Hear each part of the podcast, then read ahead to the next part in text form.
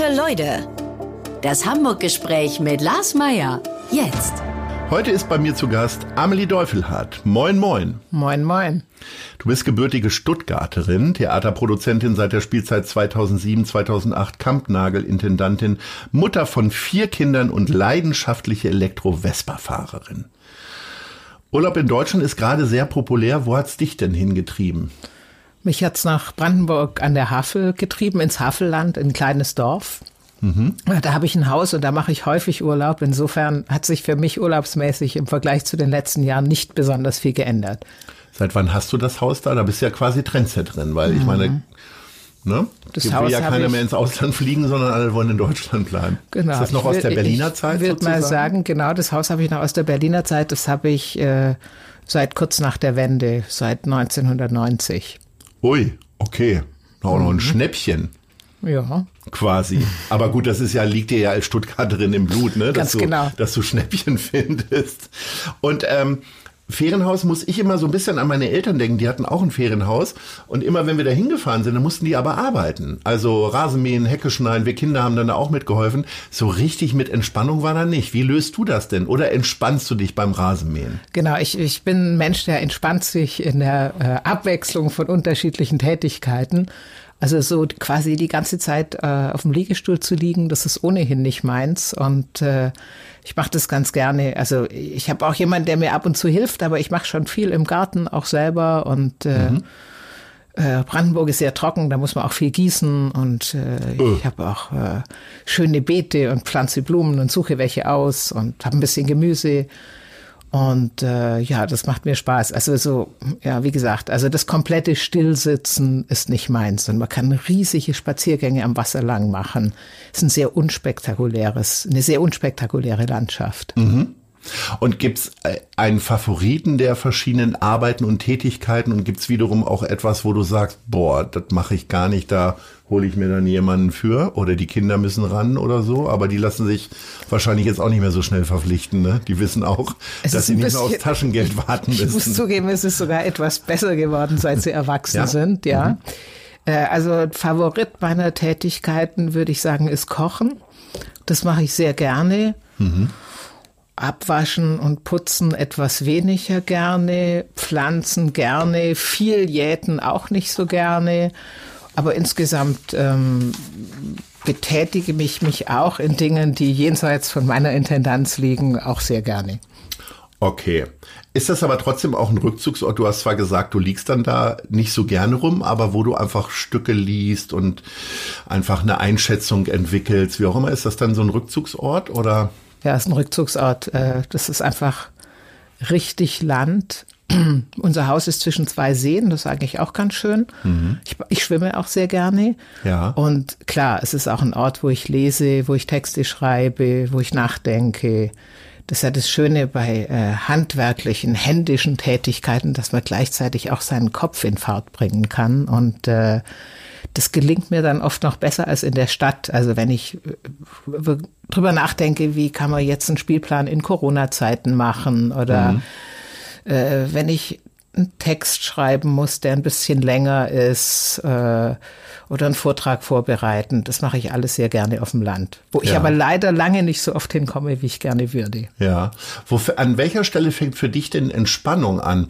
Tatsächlich schon wenn du losfährst, weil du weißt, okay, du kommst da gleich hin, weil ich bin, glaube ich, seit bestimmt 15 Jahren nicht mehr auf der Autobahn Richtung Berlin gefahren, weil ich sehr gerne Zug fahre und nach Berlin sowieso. Das ist wahrscheinlich ein bisschen schwieriger, da ins Havelland mit dem Zug zu kommen. Aber äh, da sind ja so viele Blitzer und was weiß ich und Verkehr. Also an welcher Stelle fängt denn Entspannung an? Ich fahre auch mit dem Zug. Ähm, ah, okay. Genau, ich fahre mit dem Zug nach entweder nach Berlin oder nach Brandenburg an der Havel. Das hängt mhm. ein bisschen davon ab, wenn ich vorher abschätzen kann, dass ich in Berlin Zwischenstation mache, zum Beispiel mir vorher noch ein Stück angucke oder in eine ja. Ausstellung gehe, dann stelle ich mein Auto in Berlin ab und wenn ich weiß, ist gerade nichts Interessantes in Berlin und ich habe mal ein freies Wochenende, dann stelle ich mein Auto in Brandenburg an der Havel ab. Ja. Und mache dann quasi die gesamte Strecke mit dem Zug, was übrigens schneller geht wie immer als mit dem Auto. Unbedingt. Was ökologisch besser ist und auch viel angenehmer. Und die Erholung fängt für mich eigentlich an, weil ich im ICE meistens arbeite, wenn ich den ICE verlasse, wenn ich mit der, äh, wenn ich mit der Bahn weiterfahre, mit dem Regionalexpress, sobald ich aus Berlin draußen bin. Und wenn ich mit dem Auto fahre, von Berlin aus auch, sobald ich in Berlin draußen bin. Und es wird ländlich, dann setzt so eine gewisse Beruhigung ein. Ja, äh, wir hatten vor einiger Zeit die wunderbare Anna Depenbusch hier äh, zu Gast im Gespräch. Und die ist auch begeisterte Bahnfahrerin, hat sogar die Bahncard 100, wofür ich sie ein bisschen beneide. Und äh, die steht immer im Zug tatsächlich, um Leute zu beobachten. Wie fährst du? Also ich bin beispielsweise gerne im Restaurant, weil ich da gar nicht, weil ich da so viel verspeise, äh, sondern weil ich da einfach mal Leute treffe und mit mhm. denen ins Gespräch komme, bekannt wie unbekannt. Also man könnte sagen, in dem äh, Zug zwischen Berlin und Hamburg ist es auch für mich quasi unmöglich, niemanden zu treffen, den ich kenne. Ja. Und äh, wenn ich gerade nicht zu viel zu tun habe, komme ich natürlich auch gerne mal mit Leuten ins Gespräch. Ähm, Im Speisewagen sitze ich auch oft, vor allem wenn ich abends spät fahre. Da kann man schon mal ein Gläschen Wein trinken. Ähm, aber wenn ich morgens fahre, sitze ich meistens nicht im Speisewagen, weil ich dann schon mal meine E-Mails checke, weil morgens fahre ich ja dann auf Arbeit äh, zurück und dann checke ich schon mal die E-Mails, bereite den Tag vor und kann im Zug mindestens genauso gut arbeiten wie im Büro, zumal da niemand ständig äh, zu meiner Tür reinkommt. Ja, so, jetzt haben wir aber genug Berlin und Brandenburg gehabt. Äh, dieses Gespräch heißt ja das Hamburg-Gespräch und deswegen steigen wir mal ein in die erste Rubrik. Die heißt Hamburg-Lieblinge. Welches ist dein Lieblingsrestaurant? Ich hasse ja eigentlich Lieblingsfragen, aber äh, Lieblingsrestaurants sind ja Restaurants, in die man oft geht. Mhm. Eins davon heißt Come Prima. Das ist ein Italiener mit einer schönen großen Außenfläche. Solide Küche, wahnsinnig nette Leute. Wo Eigentlich ist das? So in welchem Stadtteil? Äh, so am Eppendorfer Weg, ich würde mal sagen ja. Eppendorf. Mhm. Und äh, das, mein anderes Lieblingsrestaurant, man darf nur eins sagen, oder? Der Liebling ist ja so eine Absolutheit, ne? Aber ja, da du gut. Lieblingsfragen ja eh nicht magst, wie du ja schon gleich am Anfang dich hier beliebt gemacht hast, kannst du auch gleich noch ein zweites Restaurant nennen. Genau, das zweite ist das Pistanbul äh, bei uns auf Kampnagel. Oh, da, ja. da bin ich einfach ständig. Insofern mhm. ähm, wenn ich ah, die das, musstest du jetzt auch nochmal erwähnen. Wenn ne? ich das nicht mögen würde, ja. dann äh, äh, könnte ich das gar nicht überleben, meinen Job. Welcher ist dein liebster äh, Spazierweg? Also ich muss wirklich sagen, dass ich eher eine Stadt- und Landflaniererin bin. Mhm. Ähm, ich mag immer Wege, die am Wasser lang gehen, aber ich habe nicht so den einen Lieblingsweg. Ähm, aber ich bin sehr gerne an der Elbe äh, raus, die Elbe raus aus der Stadt, an der Strandperle vorbei, noch immer weiter. Aber ich mag es auch einfach so, durch die Stadt mich treiben zu lassen. Ja. Welches ist dein liebstes TV-Format aus Hamburg? Das ist wirklich eine super Frage, weil so viele äh, TV-Formate gibt's hier ja nicht in Hamburg. Man könnte sich jetzt zwischen zwei entscheiden, aber du darfst ja nicht vergessen, es gibt auch noch das rote Sofa und äh, Tagesschau genau. und Tagesthemen. Das ist ja der Trick dabei. Also du wirst jetzt nicht sofort Großstadtrevier sagen, was viele sagen. Du kannst auch was anderes sagen. Ach so, ich muss nicht einen Sender sagen, sondern eine, äh, eine, eine Folge. Nee, genau, ja, also ein Format im Sinne von die Serie mag ich oder äh, das Format mag ich, wie die Tagesschau oder was auch immer. Oh Gott, da nehme ich am liebsten mal noch die Tagesthemen. Das ist tatsächlich das aus Hamburg, was ich am meisten gucke. Ja. Hast du da einen, äh, einen Sprecher, der dir am meisten liegt, wo du eher dran bleibst und eine Sprecherin? Nee, das würde ich nicht sagen, weil das Zufall ist, ob ich abends in die Tagesthemen okay, nicht reinschalte. Du bist keine gezielte äh, Guckerin von Karen Mioska oder ähnliches. Okay. Also, äh, welches ist dein Lieblingsgebäude? Also was ich an Hamburg wirklich liebe, ist das viele Wasser und die Kanäle und äh, Lieblingsgebäude habe ich eigentlich nicht, aber wenn ich eine Spannbreite aufmachen müsste, dann wäre es so zwischen Gängeviertel und Elbphilharmonie. Mhm. Und mein zukünftiges Lieblingsgebäude wird auf jeden Fall das äh, äh, sanierte Kampnagelgelände sein.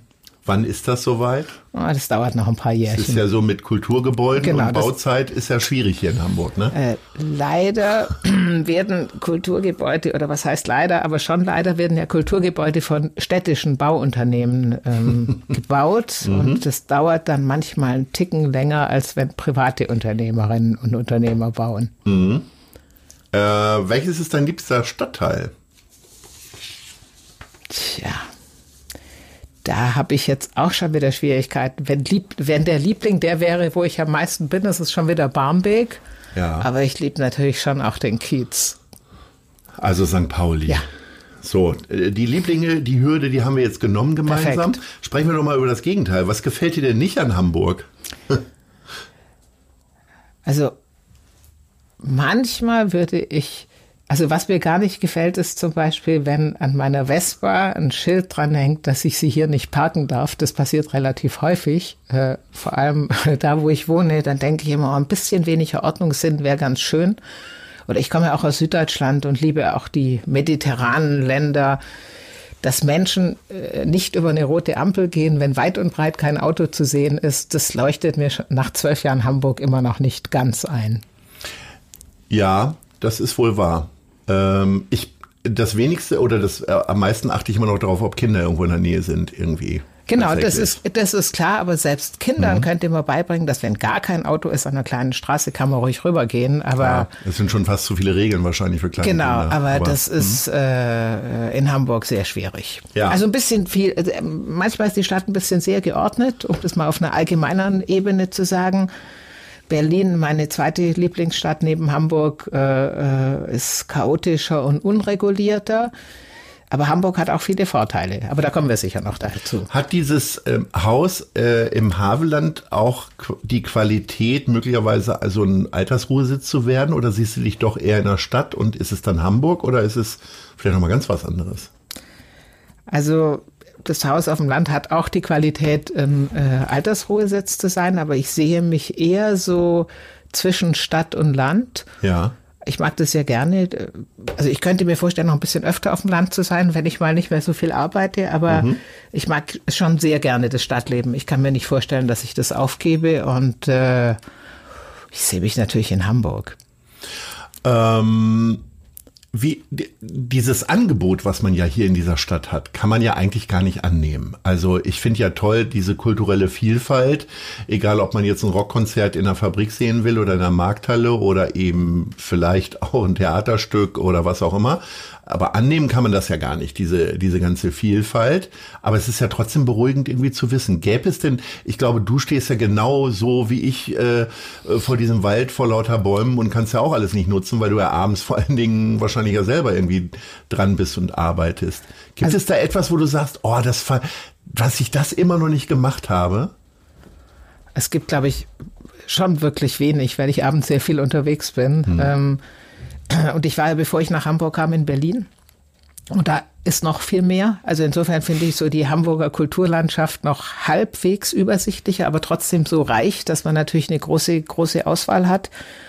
Und ähm, äh, ich bin eigentlich, also ich bin eigentlich ziemlich happy mit äh, äh der Kulturlandschaft, die wir in Hamburg haben. Und äh, ist auf jeden Fall ausreichend viel Angebot, dass man jeden Abend irgendwo hingehen kann und trotzdem noch viele Dinge verpasst. Aber ich wüsste, ich könnte jetzt nicht sagen, ich war noch nie im Thalia-Theater oder in den Deichtorhallen oder in irgendeinem Museum oder in der Elbphilharmonie. Ich war da natürlich überall schon oft. Mhm. Das ist auch immer noch so eine Neugier in dir, dann doch noch mal da um die Ecke zu gucken? Ja, das gehört auch, äh, man muss ernsthaft Oder hat das sagen, auch was so mit Kollegialität zu ja, tun? Also das ist einerseits eine Neugier. Äh, natürlich kann man, guckt man sich nicht alle Veranstaltungen in jedem Haus an. Es hat auch was mit Kollegialität zu tun, aber es hat auch was damit zu tun, dass man diese Stadtlandschaft kennt. Also mhm. äh, natürlich gehe ich auch ins Gängeviertel immer mal wieder und gucke, was die da machen. Ähm, mhm. Äh, aber, aber ich gehe auch in, in die Museen zu Ausstellungseröffnungen oder in die Deichtorhallen und ja, es hat auch was mit Kollegialität zu tun, aber auch was mit, dass man so ein Wissen haben möchte, was in der Stadt passiert. Ja. Hat das auch manchmal was so mit Grenzerfahrungen zu tun, im, im, also in, in dem ganzen kulturellen Abschnitt? Also für mich beispielsweise wäre tatsächlich ein regelmäßiger Besuch von Kammnagel schon fast eine, eine Grenzerfahrung. Äh, ich habe beispielsweise mit Ballett kann ich auch halt nichts anfangen, aber trotzdem habe ich das Gefühl gehabt, als ich bin kein richtiger Hamburger, werde das auch nicht werden, weil ich in Hannover geboren bin. Trotzdem wollte ich mir John Neumeier natürlich mal angucken und war bei einer Premiere eines Ballettstücks. Und ich habe das zweieinhalb Stunden durchgehalten und fand das gar nicht so schlimm. Es war am Ende keine Grenzerfahrung. Aber hast du es trotzdem für dich auch manchmal so, dass du sagst, okay, ich, ich stelle mich dem jetzt? Also ich war neulich in einer Kunstausstellung, ja. wo nur Skulpturen ausgestellt waren, wo man überhaupt nicht erkannt hat, was da los war, ist für mich auch schon, oh, ich gucke mir lieber Bilder an. Also ich, ich, also Grenzerfahrungen sind für mich eher, wenn ich zum Beispiel weiß, ähm, das Stück geht zwölf Stunden oder sieben. Mhm. Ähm, äh, da, da, aber oft sind es interessante Sachen, ja. Also Jan Fabre zum Beispiel hat so ein Stück gemacht, äh, ich glaube, das hieß Olympus vor ein paar Jahren in Berlin und es war, es ging, glaube ich, 24 Stunden. Und da denkt man schon so, boah, äh, man hat dann schon gehört, das ist ganz grandios, aber 24 Stunden ist trotzdem ein bisschen hart, ja. Ist dann Verzicht auch Teil der Kunst? Sprich, also hast du es dir angeguckt und hast dann gepennt zwischendurch? Ich habe es mir angeguckt, ich bin immer wieder raus und reingegangen und ich ja. glaube, ich bin irgendwann auch nach Hause gefahren, habe dann den Rest morgens gestreamt, weil ich dann auch keine Lust mehr hatte. Habe es aber auch ein bisschen bereut, weil ich es dann für mich interessant fand. Oder es gibt ja auch viele Inszenierungen, die fünf, sechs Stunden brauchen und das ist schon herausfordernd, während ich ähm, Inszenierungen, die äh, radikal sind und ähm, sagen wir mal, in einem ästhetischen Sinn herausfordernd, äh, die finde ich typischerweise interessant und davor habe ich keinen Schrecken, sondern da, das zieht mich dann auch unter Umständen, wenn es gut ist, eher an. Ja. Wie oft treibt dich denn, ist das so, eine, so ein Automatismus, dass du, du hast jetzt sehr häufig auch über Kultur in Berlin gesprochen. Gibt es Kulturorte, die man so auf der Karte haben müsste in ja. Hamburg und wo du sagst, das, Leute, schaut da mal hin. Also Tanztheater früher Wuppertal und so. Äh, gibt's sowas Na klar. gerade jetzt? Sag mal. Also äh, äh, es gibt natürlich super viele. Also äh, weil ich manchmal Berlin gesagt habe, das hängt damit zusammen, dass ähm, Berlin eigentlich die nachhaltigste und einfachste Stadt ist, sich Dinge, auch internationale Stücke anzugucken, ohne große Reisen zu machen. Ich mache aber auch viele Reisen. Ähm, äh, das wäre jetzt ein großes Portfolio, wenn ich sage, wo man überall hinreisen könnte. Ja, aber so exotische um sich, Sachen, um sich interessante Ahnung, Stücke Kassel, anzugucken. Ja, man kann zum Beispiel zum Tanzfestival nach Burkina Faso äh, äh fahren, was die, was einer der wichtigsten also Burkina Faso ist eines der wichtigsten Kulturländer auf dem afrikanischen Kontinent oder man kann in Senegal fahren, wo es auch ähm, äh, äh, tolles, interessantes Tanzzentrum gibt von Germaine Aconi. Man kann auch nach New York fahren. Im Januar ist da immer so die ganze Stadt im Festivalrausch. Da sind fünf Festivals gleichzeitig. Leider ist es da sehr kalt, aber es ist so aus dem Kunstbereich kommt die beste mhm. Zeit nach New York zu fahren oder nach Manchester, wo ein Riesenfestival ist. Äh, Gibt es in, äh, gibt's in Deutschland auch so einen geheimen Ort, für mich zumindest bisher einen geheimen Ort, wo man, wo man dann hinfährt, so? Ja, also äh, geheim sind die alle nicht, wo ich, ja, wo ich so mich. hinfahre, ja. aber ähm, also in Deutschland der bekannteste von den vielleicht für dich geheimen Orten äh, ist es Hau, das Hebbel-Theater am Ufer. Hebbel am Ufer heißt ja. es. Aber auch der Musantung in äh, Frankfurt gibt's tolle Sachen. Und was auch super ist, in, also wenn man jetzt mal so ein bisschen mhm. über Avantgarde-Kunst redet, ja, das Festspielhaus Hellerau in Dresden, was das älteste Gebäude, was es schon seit über 100 Jahren gibt und so aus der klassischen Moderne kommt, der Avantgarde ist, was es in Deutschland quasi gibt. Ähm, also es gibt schon sehr interessante Orte, aber es gibt auch kleine Festivals, ähm, äh, die super interessant ist. Selbst übrigens äh, in Hannover, wo du herkommst, Theaterformen. So, Ruckzuck haben wir Hannover wieder untergebracht. Bei Dresden musste ich gerade an die Elbe denken. Du hast ja schon davon gesprochen, dass du gerne an der Elbe lang gehst. Ähm, gibt es so Situationen oder Momente, wo es dich da so hinzieht? Oder auch eine Regelmäßigkeit vielleicht nur? Ja, eigentlich ähm, ich mache auch gerne Umwege. Also ich laufe ja gerne auch durch die Stadt. Wenn ich jetzt gerade nicht Vespa fahre, Fahrrad fahre ich auch manchmal, aber die werden mir blöderweise immer geklaut. Ich weiß nicht warum. Da ist vorbei mit der Ordnung hier in Hamburg. Ja, genau. Also Räder werden schon geklaut, das stimmt. Und äh, äh, ich gehe gerne selbst einen kleinen Umweg, wenn ich dafür eine längere Strecke am Wasser habe, wenn ich zu Fuß gehe. Und ähm, ich gehe auch öfter von zu Hause zur Arbeit. Das ist nicht so weit, sind so dreieinhalb Kilometer. Äh, und auch da nehme ich am liebsten, wenn ich zu Fuß gehe, nehme ich halt den Weg, der am meisten am Wasser lang geht. Und was solltest du zur Elbe nochmal wissen? Gibt es so Momente, äh, was weiß ich, vielleicht auch Problemstellungen oder so, wo es dich an die Elbe zieht? Oder ist es einfach nur, sonntags geht's an die Elbe? Also ist es eher ja, also, so kalendarisch oder eine Momentaufnahme oder situativ?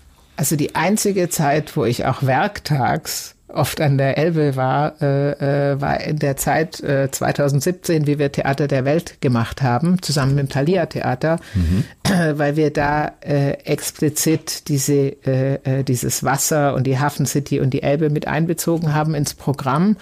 Das Bakenhöf, das ehemalige Afrika-Terminal, einer unserer Spielorte war. Und da bin ich tatsächlich, fand ich ziemlich cool, äh, äh, fast täglich über viele, viele Wochen äh, auch zur Elbe gefahren. Aber normalerweise habe ich unter der Woche, außer ich habe einen Termin in der Hafen City oder mit der Hafen City Universität, äh, habe ich jetzt normalerweise keine Zeit, einfach mal so zum Spazieren zur Elbe zu fahren. Würde ich sonst gerne. Wie oft warst du in der Elbphilharmonie? Du hast sie ja schon erwähnt vorhin. Boah, also schon ganz schön oft, vielleicht 15 Mal oder so. Das ist wirklich sehr häufig. Also wenn man da nicht ein Abo hat, kommt man da häufiger fast nicht hin, ja. weil man gar keine Karten kriegt. Wie, wie, inwiefern profitiert Kampnagel vom Erfolg der Elbphilharmonie? Gibt es da einen Zusammenhang oder gibt es den gar nicht? Also mal ganz ehrlich, wir haben äh, mit der Elbphilharmonie, äh, Christoph Liebenseuter, der Intendant der Elbphilharmonie, der wurde ja gleichzeitig nach Hamburg berufen wie ich. Das heißt, wir kennen uns so von Anfang an. Ihr seid so, die Frischlinge gewesen. Wir waren so die beiden Frischlinge in der Stadt. Und ähm, wir haben uns auch von Anfang an auch künstlerisch sehr gut verstanden, auch persönlich. Und haben über die ganzen Jahre viele gemeinsame Projekte gemacht. Am Anfang hat teilweise die Elbphilharmonie Projekte auf Kampnagel gemacht. Wir haben gemeinsame Projekte auf Kampnagel gemacht. Also zum Beispiel ähm, äh, Sascha Walz macht ein Projekt mit Ensemble Modern und dann haben wir das zusammen eingeladen, haben uns manchmal die Kosten geteilt, manchmal hat die Elbphilharmonie sie bezahlt, so dass wir eine sehr gepflegte äh, Kooperation haben. Und deswegen mach, können wir jetzt auch immer wieder Konzerte oder Tanz mit Performance, also das ist nur ein paar Mal im Jahr, aber wir machen auch immer wieder äh, Veranstaltungen in der Elbphilharmonie. Es waren mhm. auch fürs Sommerfestival vier Veranstaltungen geplant, aber da die Elbphilharmonie noch nicht offen hat, äh, gibt es für Sommerfestival nur einen Stream aus der Elbphilharmonie. Also, um auf meine Frage zurückzukommen, das hat schon eine Menge miteinander zu tun und auch. Auf jeden Fall. Treibt es vielleicht auch andere Leute in die Stadt, auch für dich dann als Klienten sozusagen, Zuschauerin? Also ich glaube, dass die, ähm, die Attraktivität von Hamburg durch die Elbphilharmonie, es ist ja auch klar, es ist Signature-Architektur, das ist ein sehr gelungenes Projekt, auch architektonisch. Die internationale Bekanntheit von Hamburg sehr gewachsen ist. Unser Publikum, würde ich trotzdem sagen, ist nicht überwiegend touristisch. Das heißt, ähm, äh, das gilt auch für die ganzen anderen Theater. Also für die Privattheater nicht so, aber für die Staatstheater äh, äh gilt es eigentlich auch oder für die Oper. Ihr habt also weniger Busreisen. Wir haben eigentlich gar keine. Also man könnte sogar sagen, Kampnagel hat überhaupt keine. Ihr habt nicht Bus, mal Busparkplatz? Busreisetouren. Doch. Doch, Parkplätze haben wir, aber keine äh, Busreisetouren. Mhm. Aber ich glaube, es steigt manchmal zum Beispiel wir aber, es gibt so eine sehr berühmte Choreografin aus Belgien, die heißt Anne-Theresa de Kiersmacker. Mit der arbeiten wir schon lange zusammen und irgendwann hat die Elbphilharmonie auch mal mit ihrem Projekt gemacht. Und wie wir dann wieder das Projekt drauf gemacht haben, kamen bei uns mehr Zuschauer als davor. Mhm. Das gilt auch für Sascha Walz, die einmal eine Geschichte in der Elbphilharmonie gemacht hat zur mhm. Eröffnung, normalerweise aber bei uns arbeitet. Da spürt man dann, dass dass Künstler, die auch im Austausch, es gibt auch so, die Elbphilharmonie macht ja auch Pop, gibt es auch eine Menge Bands, die auch bei uns auftreten und manchmal in der Elbphilharmonie. Also man sieht, es gibt schon auch künstlerische Überschneidungen und das ist immer positiv, weil dann, wenn zwei Orte, die eigentlich sehr verschieden sind auf eine Art, mit, den, mit der gleichen Künstlergruppe oder mit der gleichen Band oder mit dem gleichen Musikensemble arbeiten, dann entsteht so ein Addition oder Potenzierungseffekt. Also davon würde ich sagen, profitieren wir dann schon. Hm. In letzter Zeit oder in den letzten Monaten ist sehr viel über die Kultur hier in Hamburg gesprochen worden. Natürlich äh, auch krisenbedingt, aber sehr stark von der, Popul von der Solidarität und äh, auch der Kultursenator hat nochmal eine ganz eigene Popularität entwickelt und äh, auch eine eigene Kraft. Würdest du sagen, dass Hamburg gut ist zu seinen Künstlerinnen und Künstlern? Also ich finde zumindest, dass es in den zwölf Jahren, seit ich in Hamburg bin, hat sich, hat sich eigentlich der Wert oder die Anerkennung von Kunst permanent gesteigert. Und ähm, unser aktueller Kultursenator, finde ich, ähm, Carsten Proster, agiert durchgehend umsichtig, auch jetzt in Bezug auf die Krise, aber ist auch ein sehr ähm, verlässlicher und ähm, auch dem Metier zugewandter äh, Politiker und er ist auch ein Politiker und das gab es eigentlich lange nicht, der wirklich äh, äh, äh, sehr viel auch über den Wert von Kunst und Kultur für die Stadtgesellschaft äh, spricht und auch davon überzeugt ist, dass Kunst ähm, in der Stadt, in der Stadtgesellschaft eine ganz wichtige Aufgabe erfüllt und äh, was Besseres kann uns natürlich als Kulturschaffende nicht passieren. Ja, also ich persönlich finde zum Beispiel auch gut, dass so die Bedeutung der Musicals, die gerne auch hoch weiterhin sein kann, aber die ganz häufig oder früher ja in Marketingfilmen oder Werbefilmen für Hamburg ständig eine Rolle gespielt ja. haben, während wir hier ganz tolle äh, Sprechtheater hatten, Tanztheater ja. mit hoher Bedeutung bei dir äh, kaum eine Rolle gespielt haben. Und das finde ich eigentlich ganz schön, dass äh, Hamburg stand ja lange Zeit und äh, vielleicht ja immer noch für eine Musicalstadt, aber dass wir viel mehr zu bieten haben, auch eine Menge Rock'n'Roll und so weiter. Absolut, absolut. Ähm, bringt er jetzt wieder zum Tragen. Das finde ich schon gut. Auf jeden Fall, das ist super wichtig. Und ich erinnere mich an viele Sitzungen immer mit den jeweiligen ersten Bürgermeistern, wo es genau um die Frage ging, dass die äh, äh Hoch, die, die Kulturschaffenden aus der Hochkultur wollten, dass die Hochkultur mehr ins Stadtmarketing reinkommt und nicht nur die Musicals. Und es war immer schwierig. Und äh, auch da spielt natürlich die Elbphilharmonie eine Rolle weil das jetzt plötzlich so klar geworden ist, wie wichtig Hochkultur auch für die Stadt sein kann, weil die Hamburger Theaterlandschaft ist schon seit Jahrzehnten auch in Bezug auf Gesamtdeutschland super bedeutend, ja. Also das Thalia Theater, das Schauspielhaus und Kampnagel mit dem, mit der Internationalität und auch der Interdisziplinarität, das sind einfach drei ganz wichtige Säulen seit Jahrzehnten in der, in der Landschaft, die irgendwie außerhalb Hamburgs immer sehr wichtig waren, aber innerhalb mhm. Hamburgs früher nicht und das hat sich tatsächlich geändert. Hm. Wir kommen mal zu einer Rubrik, das passt auch gerade, wo wir so über Kultur sprechen. Wir haben nämlich zwei Kulturschaffende gefragt äh, oder gebeten, dir eine Frage zu stellen. Wir kommen mit der ersten.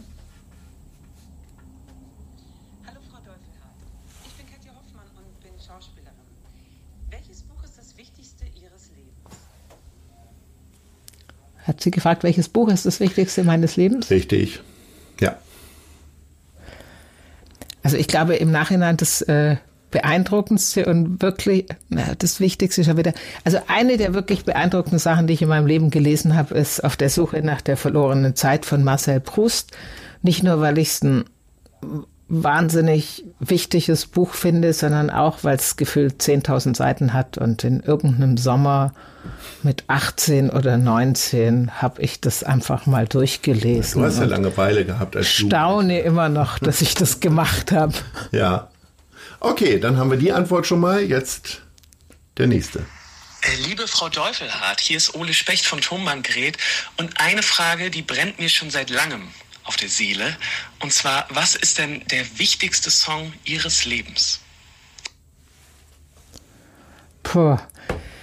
Das ist äh, auch für mich schon wieder eine schwierige Frage, aber ich glaube, einen, der mir vielleicht am meisten als Ohrwurm immer mal wieder kommt, ist I don't get no satisfaction. Die Rolling Stones erwähnt man ja hier gerne in Hamburg. Politiker hören das immer nicht gerne, die haben ja ein bisschen Schwierigkeiten. Like a Rolling Stone finde ich auch cool. Auch ja, unbedingt. ja, das ist dann äh, Bob Dylan. Genau.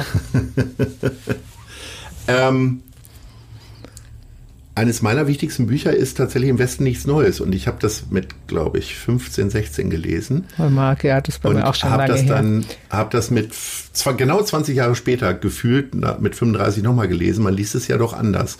Aber Marcel Proust würdest du dir jetzt nicht nochmal gönnen, nehme ich an. Über doch, ich, ich habe so ein Gefühl, dass ich es vielleicht mit 70 oder 75 nochmal lese. Das ist wie so ein Altersstudium dann. Genau. Was macht eine gute Intendantin aus? Wir wollen mal ein bisschen über deine Arbeit sprechen. Ich glaube, dass es ähm, eine gute Intendantin macht natürlich aus, dass äh, äh, sie ein gutes Programm macht. Äh, das ist so der äh, das Allerwichtigste, weil dafür stehen wir ja. Ich bin ja die, äh, nicht nur kaufmännisch bin ich ja auch noch, aber vor allem auch die künstlerisch äh, äh, Verantwortliche für Kampnagel. Aber äh, das reicht natürlich nicht, weil man macht es ja nicht alleine. Das heißt, ähm, ich glaube, eine gute Intendantin äh, äh, macht wirklich aus, dass man die Menschen findet und mit denen zusammenarbeitet, künstlerisch, aber auch in anderen Bereichen. Ähm, aber nehm, komm, ich fange mal mit dem Künstlerischen an, die quasi ähnliche Visionen haben, aber die trotzdem noch mal ein anderes Wissen reinbringen. Also ich, ähm, ich denke, gutes Leiten heißt immer auch Menschen zu holen, die Dinge können, die man selbst nicht kann, um damit so ein Kosmos äh, herzustellen, der weiter noch geht als das, was man selber weiß und wo sich alle auch gegenseitig im besten Fall äh, inspirieren. Und gutes Führen macht für mich natürlich auch aus, dass man gelassen ist, dass die, dass man äh, anderen auch zuhören kann, ähm, dass man auch andere Meinungen mit aufnehmen kann, aber eben auch, dass man es schafft, dass die eigenen Visionen oder Vorstellungen von möglichst vielen Menschen auch mitgetragen werden. Also dass man die auch vermitteln kann, weil sonst ähm, wird es ein bisschen schwierig bei vielen Mitarbeiterinnen. Wie triffst du denn Entscheidungen, wie diese unterschiedlichen kreativen Vorschläge dann ein Ganzes ergeben? Das kann ja wahrscheinlich manchmal auch keine Mehrheitsentscheidung sein. Also es ist tatsächlich so, dass wir das Programm machen. Ich würde sagen, das ist ähm, so ein bisschen ähnlich wie in einer Redaktion von einer Zeitung, nur dass so viele Redakteure wie in der Zeitung auf Kampnagel jetzt nicht als Dramaturgen oder Kuratoren arbeiten. Aber wir diskutieren tatsächlich, ähm, wir diskutieren sowohl Themen, die wir interessant sind, und es sind oft auch politische Themen, die unsere globalisierte Welt betreffen. Wir diskutieren Künstlerpositionen und wir haben alle unterschiedliche Spezialisierungen. Das heißt, wir fahren auch in unterschiedliche Regionen in der, in der Welt. Ähm, jeder spezialisiert sich aber auch auf bestimmte Regionen. Das ist super wichtig, weil sonst ist man nur so ein Einsammler von, äh, von Festivalprodukten. Und äh, wir versuchen dann, äh, unsere Themen so zu setzen und die Künstlerinnen und Künstler, mit denen wir arbeiten, so zu setzen, dass sichtbare Linien, äh, sichtbare Programmlinien entstehen. Und ähm, ich würde sagen, das gelingt uns ganz gut und das ist tatsächlich ein, ein, ein relativ unhierarchische, das sind relativ unhierarchische Diskussionen. Es gibt schon Punkte, wo ich eingreife, zum Beispiel, ähm, so wie ich auf Kampnagel angefangen habe, waren halt meine ganzen Dramaturgen, die wollten nur super experimentelle Dinge machen, aber Kampnagel hat halt nun mal sehr große Hallen und äh, für super experimentelle Performances findet man halt keine 850 Zuschauer.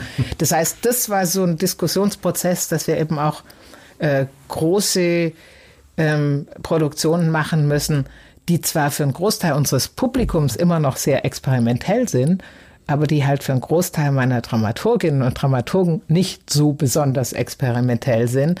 Und das ist quasi der Spagat, äh, den man machen muss. Und äh, da habe ich immer so argumentiert, wir sind halt nicht so was wie eine kleine Galerie, wir sind eher so was wie eine riesige Ausstellungshalle und so müssen wir halt auch arbeiten. Und das Schöne an Kampnagel ist ja, dass wir unterschiedlich große Hallen haben, so dass wir wirklich von jungen, sehr experimentellen Künstlerinnen und Künstlern aus der ganzen Welt bis zu durchgesetzten und ganz berühmten Künstlern arbeiten können. Aber auch die Berühmten kommen alle aus diesem experimentellen Feld. Also Kampnagel ist ganz eindeutig ein Kind der Avantgarde-Kunst. Ja, ähm, jetzt hast du Jahr für Jahr bewiesen, was du da mit deinem Team auf die Beine stellst, wird, sehr viel Applaus, Preise und so weiter und so fort. Verspürst du noch Druck? Oder sagst du, naja, ich habe ja gezeigt, dass es geht? Ist, dann, ist die Leichtigkeit, hat die zugenommen im Laufe der Jahre? Ja, die Leichtigkeit hat zugenommen, ja, das, das kann man schon sagen. Weil wir, wie ich angefangen habe, mussten wir erstmal ein Publikum aufbauen, das größer wird und es diesen Hallen auch entspricht. Und da war sehr viel Druck und ich kam auch aus Berlin und ähm, Künstler, die in Berlin sehr bekannt waren, waren in Hamburg nicht so bekannt. Wir haben uns auch ein bisschen verschätzt manchmal und das, sowas produziert natürlich auch Druck. Aber ich habe immer noch dieses, ähm, ich habe nicht, also ich habe manchmal natürlich so Arbeitsdruck, aber ich habe jetzt nicht so äh, Psychodruck, ob das, ob ich das alles hinkriege. Aber ich habe trotzdem äh, immer noch diese Vorstellung, dass man Programme weiterentwickeln muss. Also ich habe mhm. keinerlei Vorstellung von Stagnation, ähm, sondern eher, wie kann man die Programmlinien noch klarer führen, wie kann man sich auch äh, äh, sehr klar politisch positionieren mit einem Kunstort in einer globalisierten Welt, wie kann man immer wieder neue, interessante Handschriften aus anderen äh, Kontinenten auch nicht nur finden, sondern dann auch weiterentwickeln, zusammen mit den Künstlerinnen und Künstlern und dann auch dem Publikum nahebringen. Und das ist schon eine ähm, interessante Herausforderung, weil wir auf Kampnagel mit relativ viel Unbekanntem arbeiten. Also wenn ich jetzt sage, äh, ich hole Serge Aimé Koulibaly aus Burkina Faso, hast du garantiert von dem Namen noch nie was gehört. Auf keinen Fall. Und der soll mir aber die, Frage, der soll mir aber die K6 ja. viermal voll machen. Das heißt, ja. äh, äh für den muss ich dann 3500 Zuschauer finden. Hm. Aber den kennt niemand. Während äh, äh, äh, wenn du jetzt äh, sagst am Thalia Theater, ich mache äh, äh, Bob Wilson, äh, mhm. von dem hast du halt auch mal was gehört und dann sind da Schauspieler, es sind immer die gleichen, die kennen mhm. die Leute auch und Schauspielerinnen. Das heißt, die haben mehr und dann sind da Texte, die alle kennen und äh, aber Serge Aimé Coulibaly macht halt ein Stück über Postkolonialismus und er geht gar nicht aus von einem Text und ähm, und das ist halt die interessante Herausforderung. Wie kann man diese künstlerischen Positionen dann so einbetten in die Stadtlandschaft, dass die Leute trotzdem hinkommen. Und das, das macht mir einen Riesenspaß, weil mein, meine Anfangshypothese, wie ich zu Kampnagel kam, war eben, die großen zeitgenössischen Ausstellungshallen funktionieren. Also muss das mit einem großen Performing Arts Ort eigentlich auch gehen. Und äh, das war aber viel Arbeit und viel Nachdenken, wie es gehen kann. Und klar, ist auch eine gewisse Erleichterung, wenn die Hallen dann oft voll sind. War dein Weg eigentlich irgendwie vorgezeichnet? Also ich sag mal, äh, wusstest du mit zwölf, du willst irgendwas mit Kultur oder Kunst oder irgendwie in die Richtung machen oder? Da will ich sagen ja und nein. Also ich habe mit, äh, ich bin tatsächlich, äh, seit ich zwölf oder dreizehn war, äh, ständig ins Theater gegangen, äh, äh, ins Stadtschauspiel Stuttgart, wo ich herkomme.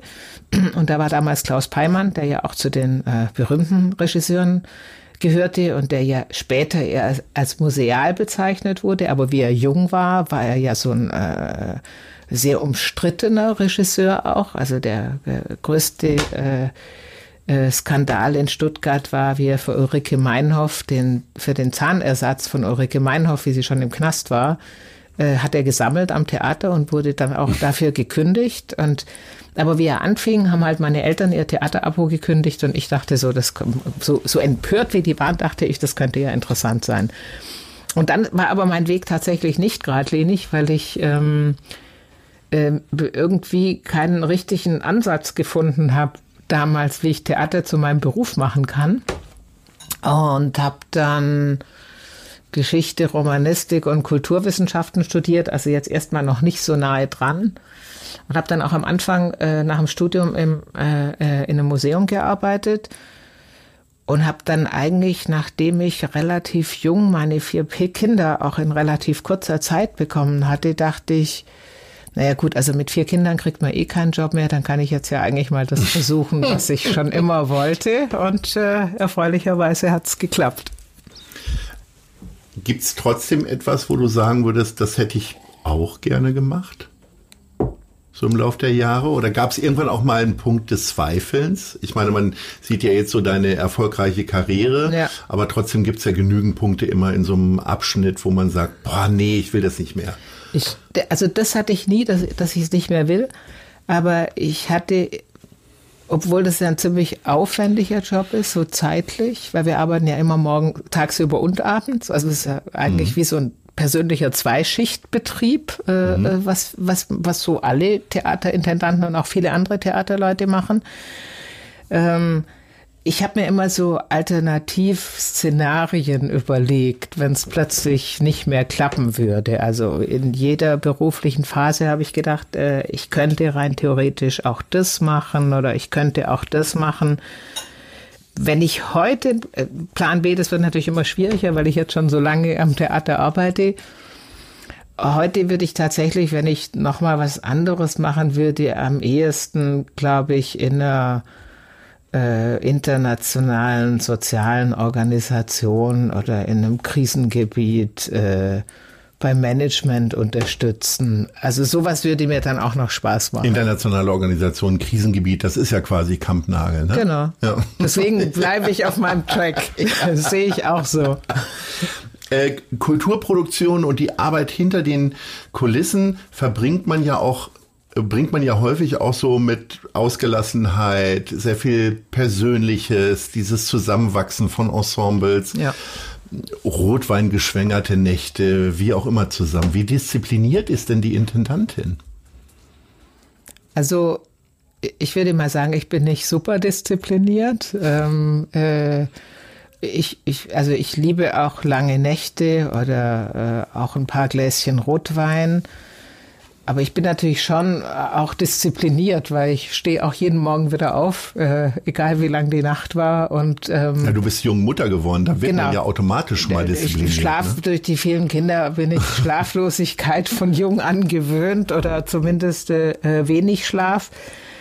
Aber klar, äh, eine gewisse Disziplin ist schon notwendig, aber ich würde jetzt nicht sagen, wenn man mich nach meinen Tugenden fragt, dass Disziplin eine meiner Haupttugenden ist. Äh, ich finde auch die, äh, für mich sind Kunstorte auch nicht nur Orte der Versammlung, das ist ja ganz interessant jetzt in Zeiten von Versammlungseinschränkungen und mhm. auch Einschränkungen von Körperlichkeit, sondern ich finde es schon gut, dass man über die Kunstproduktion hinaus auch diesen Ort der Begegnung produziert und des Austausches. Und ähm, daran arbeite ich schon immer. Und der Ort des Austausches funktioniert aber am besten, wenn man ihn mitproduziert. Also wenn ich jetzt jeden Abend um zehn nach Hause gehen würde, dann würde auch unser Publikum sich bei uns nicht so wohl fühlen, weil die mögen das auch, dass wir da immer rumschwirren oder Andras Schiebold, der Sommerfestival macht oder meine Dramaturgin und dass wir immer auch gesprächsbereit sind und das dann auch manchmal bis tief in die Nacht, aber es gibt natürlich auch Abende, wo ich ein bisschen früher nach Hause gehe.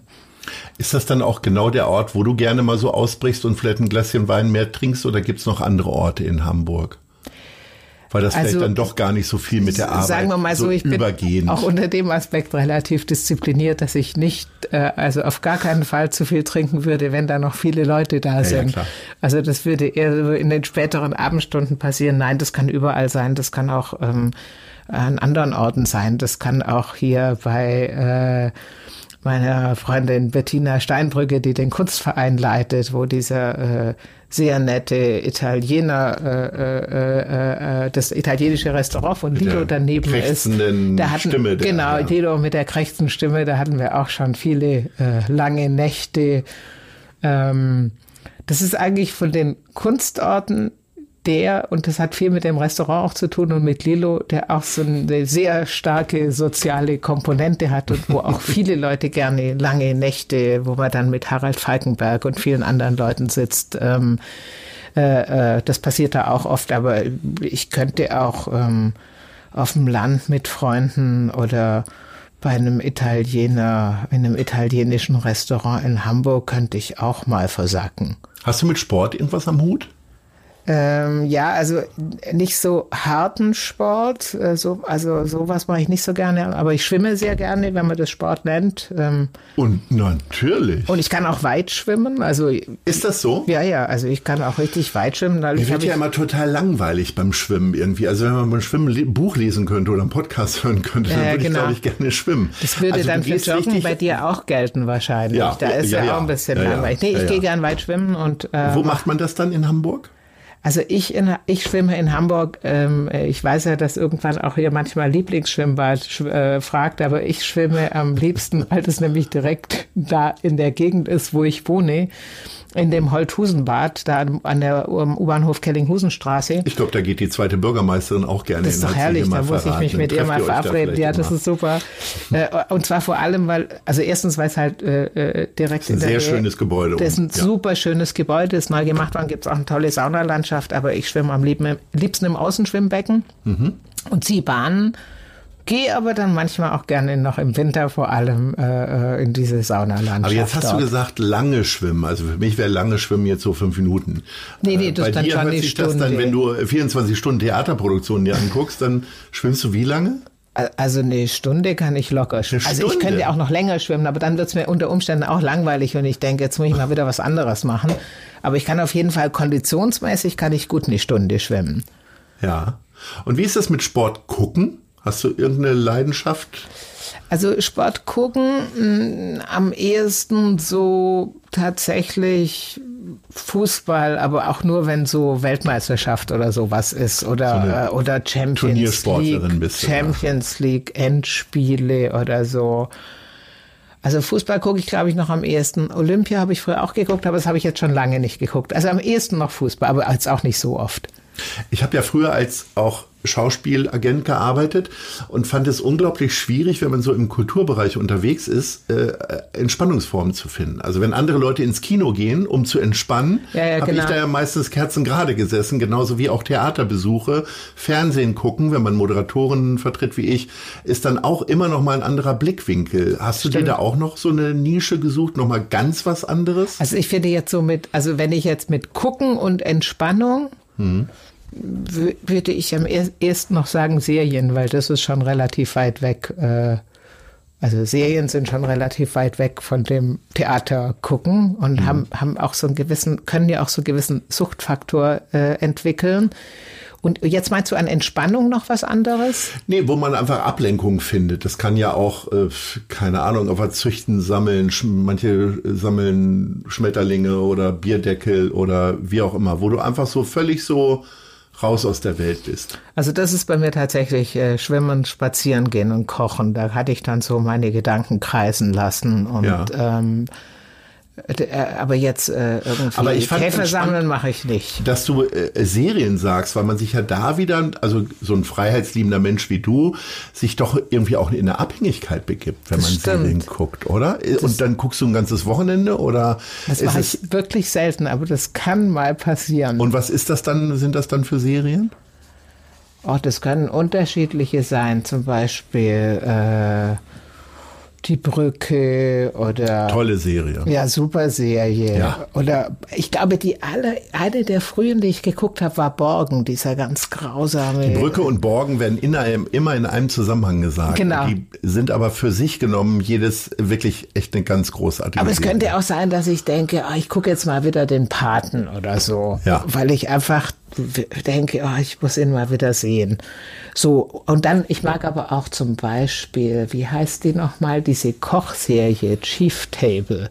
Ja. Kennst du die? Nee. Das ist ganz toll. Also anderen Leuten beim Kochen zu gucken, weiß ich nicht. Nee, das sind eher so Porträts von Köchen, aber die sind okay. gemacht wie Künstlerporträts. Ja. Und zwar von Köchen aus der ganzen Welt, Ja. die alle so die Spezialisierung haben zwischen nationaler und Weltküche. Also die, die äh, gab zum Beispiel einen Koch aus Kolumbien, ähm, der macht, äh, in Kolumbien gibt's ziemlich hohe Berge und der macht so Menüs, wo man sagen kann, 100 Meter, 1000 Meter, 2000, 3000 und immer dann die Sachen, die da wachsen, äh, kommen in das Menü rein. Lauter so Köche oder diesen, äh, äh, äh, ja, den besten Sushi-Koch der Welt, der in Tokio in der U-Bahn-Station kocht. Und die werden dann porträtiert. Das finde ich auch super. Bin ich aber leider schon länger durch. Hast du irgendwann mal eine Minute von Let's Dance geguckt? Ich schäme mich fast für die Frage, aber irgendwie dachte ich, ähm, Ja, muss sie trotzdem nochmal stellen. ja, habe ich. Ehrlich? Ja. Das ist ja das Lustige. Wenn man so viel Hochkultur hat, hat man dann manchmal auch einen Hang zum Trash, ne? Genau, auf jeden Fall.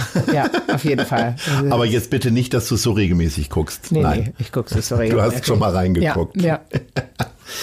Wir sind schon fast am Ende und im Grunde kommen wir dann immer auf zwei Fragen. Das eine ist, äh, wo siehst du Hamburg in fünf Jahren? Tja, das ist eine gute Frage. Ähm, äh, wenn man unseren neuen Verkehrssenator hört, Agnes Tja- äh, Tjax, äh, der sieht ja äh, Hamburg als autofreie Stadt. Das finde ich super. Äh, ich würde gerne. Ähm, Ich glaube eher autoarm, ne? Ja, genau, Autoarm. Da muss man also, sonst- aber auf jeden Fall sehr, muss man sehr viel Ja. Fahrrad fahren bis in fünf Jahren. Äh, also Ja. sehr viel.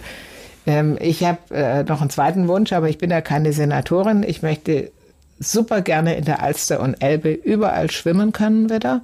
Also das wäre ein, ein tolles Projekt. Ich verstehe gar nicht, warum diese äh, warum diese Seen und Flüsse in den Städten nicht zu Bädern um, umfunktioniert werden. In Berlin wird es auch schon seit 15 Jahren diskutiert und hat auch noch nicht stattgefunden. Ich finde, da könnte Hamburg äh, richtig ein Vorreiter in Deutschland werden, mal diese Gewässer nicht nur für Segler und Motorbootfahrer, sondern auch für die schwimmenden Menschen zugänglich machen. Das würde mir wahnsinnig Spaß machen. Ich habe auch so ein altes Projekt, das muss ich unbedingt mal machen. Das kann ich jetzt aber nicht verraten, sonst macht es jemand anders, wo man da schon mal eine Pionierleistung in Richtung äh, äh, Schwimmen in der Stadt äh, geben würde, weil das natürlich die Stadt nochmal ganz anders ist. Eigentlich ein ähnliches Konzept, wie dass man sagt, mehr Fahrräder, weniger Autos, die Stadt immer mehr zu einem Lebensgebiet und nicht nur zu so einem Transfergebiet über Straßen äh, äh, macht. Und äh, das fände ich toll. Und äh, ansonsten muss ich ehrlich gesagt sagen, hoffe ich, äh, äh, dass ähm, wir wirklich in den nächsten fünf Jahren nicht nur das viele Geld zurückbezahlen müssen, was wir Corona-bedingt gerade ausgeben, sondern dass wir äh, wirklich trotzdem weiter Zukunftsplanung machen können und uns auch den Lebensstandard erhalten können, den wir gerade haben. Und schon sind wir bei deiner persönlichen Zukunftsplanung. Wo siehst du dich denn in fünf Jahren? Verlängerst du den Vertrag nochmal? Das ist ja ehrlich gesagt so, dass nicht ich den Vertrag verlängere, sondern der äh, äh, Kultursenator äh, äh, meinen Vertrag verlängert, beziehungsweise mich fragt, ob er verlängert werden soll. Und dazu muss ich sagen, normalerweise würde ich sagen, ja gut, jetzt bin ich ja schon ganz schön lange hier, jetzt müsste ich eigentlich mal gehen. Aber in Anbetracht dessen, dass diese äh, äh, Sanierung kommt äh, äh, für Kampnagel. Wann kommt, was ist denn da jetzt der Plan? Also der Plan ist, dass wir in circa äh, zwei Jahren anfangen zu sanieren mhm. und ähm, mein persönlicher Plan, dass man da, wäre, dass man dann drei Jahre später auch damit fertig ist. Und, ähm, dann machst du die Eröffnung noch und dann. Tatsächlich fände ich das reizvoll, weil man muss wirklich sagen, sowas hat es in Deutschland noch nicht gegeben, dass einer dieser ursprünglich mal alternativ genannten Orte wirklich mal mit richtig Geld und von einem super Architekten entworfen, ähm, quasi in so, auch baulich in so ein in die Zukunft geführt wird. Und äh, das ist halt eine Riesenchance und das würde mich tatsächlich interessieren, aber äh, äh, das, das würde ich ganz gerne noch machen, ja. Also auf die Frage, wo du dich in fünf Jahren siehst, würdest du jetzt erstmal von dir aus sagen, auf Kampnagel? Also ich kann mir das sehr gut vorstellen, äh, dass ich in fünf Jahren noch auf Kampnagel bin, ja. Dann hoffen wir, dass der Kultursenator und alle, die das mitentscheiden, auch machen. Dann hätten wir auch noch mal Zeit, demnächst wieder zu sprechen. Liebe Amelie Deufelhardt, das war großartig. Herzlichen Dank für das Gespräch und Ahoi. Ja, sehr gerne. Hat Spaß gemacht. Tschüss. Das war Gute Leute. Das Hamburg-Gespräch mit Lars Meier. Von der Gute-Leute-Fabrik, Szene Hamburg und 917XFM. Folgt dem Hamburg-Gespräch als Podcast auf allen bekannten Streaming-Plattformen. Und die nächste Ausgabe gibt es natürlich auch wieder hier bei 917XFM, Hamburgs Musiksender.